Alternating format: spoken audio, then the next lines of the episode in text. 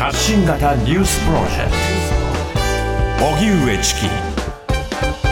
セッションここからは最新のニュースをお送りするデイリーニュースセッション。まずはこちらのニュースからです。統一地方選挙前半戦、投票率が低迷。昨日行われた統一地方選挙の前半戦では9つの道府県の知事選挙などが行われ大阪では知事と市長の両方で大阪維新の会が当選したほか奈良県では大阪以外で初めて維新公認の知事が誕生しました。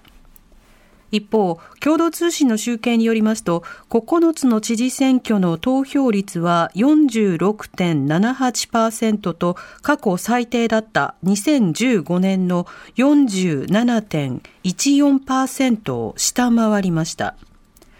与野党対決型の選挙が少なく、有権者の関心が高まらなかったことなどが背景にあるとみられます。今月23日には統一地方選挙の後半戦に加え、岸田政権の運営にも影響する衆議院参議院の5つの補欠選挙の投票開票が行われます。警視庁カンボジアに捜査員を派遣日本人19人を逮捕へカンボジアを拠点とする特殊詐欺グループ19人の身柄の引き渡しに向け、警視庁は捜査員らおよそ50人を現地に向け派遣しました。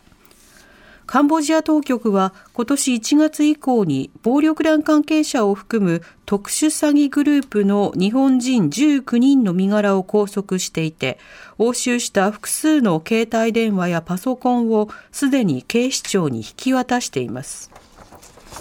警視庁はこの19人について特殊詐欺事件に関与した疑いで逮捕状を取っていて、捜査員らは現地当局から身柄の引き渡しを受けた後、日本へ移送中の機内で逮捕し、帰国後は都内の警察署で取り調べを行う方針です。日銀上田新総裁による体制が始動。日本銀行の新たな総裁に経済学者の上田和夫氏が就任し、今日から新体制が始動しました。上田氏は東大の教授や日銀の審議委員などを務めた戦後初の学者出身の総裁となり、国会では現在の大規模な金融緩和を続ける考えを示しています。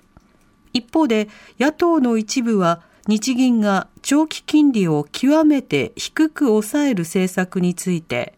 市場機能の低下を招いているなどと批判しています。このため、今月、あるいは6月の会合で政策の修正や撤廃に踏み切るとの見方も出ていて、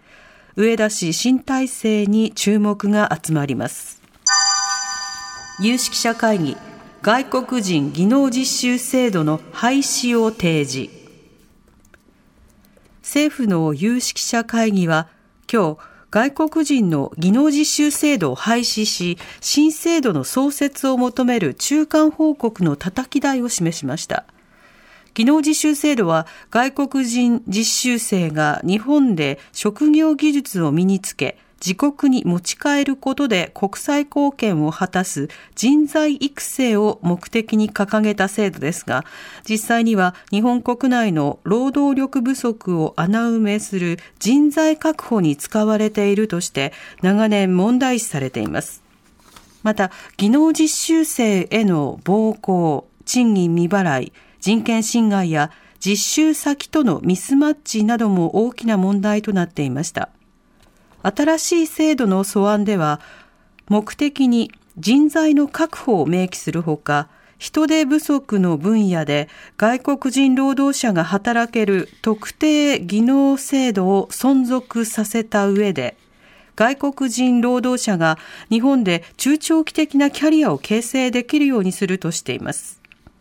今月内に中間報告をまとめ、秋頃の最終報告を目指します。自衛隊のヘリコプター事故、未だ10人の発見に至らず、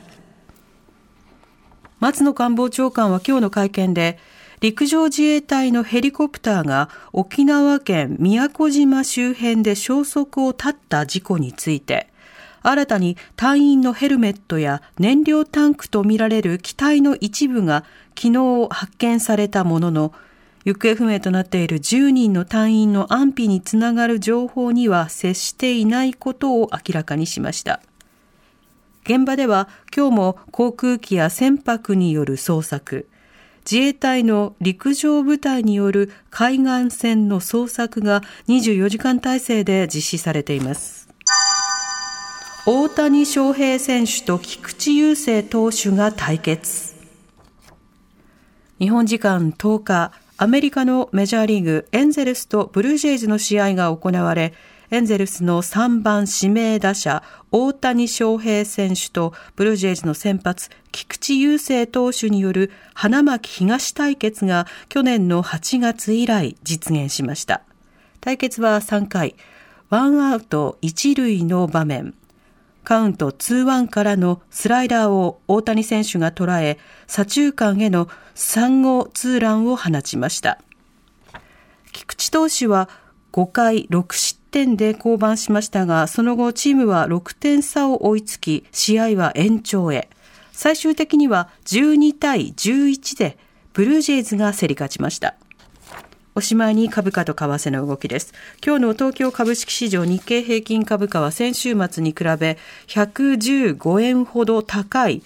27,633円66銭で取引を終えました。一方、東京外国為替市場円相場午後4時現在、1ドル132円53銭から54銭で取引されています。以上、デイリーニュースセッションでした。この後は交通情報、天気予報に続いて特集メインセッションです。荻上